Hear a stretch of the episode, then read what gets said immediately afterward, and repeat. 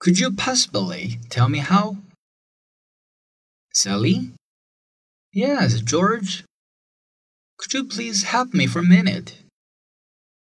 Sure. What is it? I'm afraid I don't know how to transfer a call to another office. Could you possibly tell me how? I'd be glad to.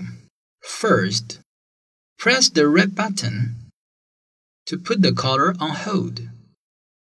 Then, dial the extension of the other office.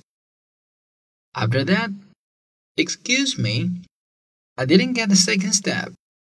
Could you please repeat it? Sure. After you press the red button to put the caller on hold, you dial the extension of the other office. Okay. Now I'm following you. And what do I do after that? Tell the other office they have a call.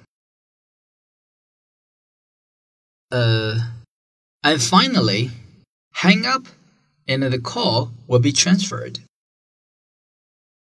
Okay, let me see if I've got that right. First, I press the red button to put the caller on hold. Then I dial the extension of the other office. Hmm. After that, I tell the other office they have a call.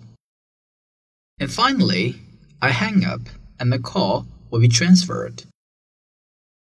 Good. You've got it. Thanks very much. You're welcome.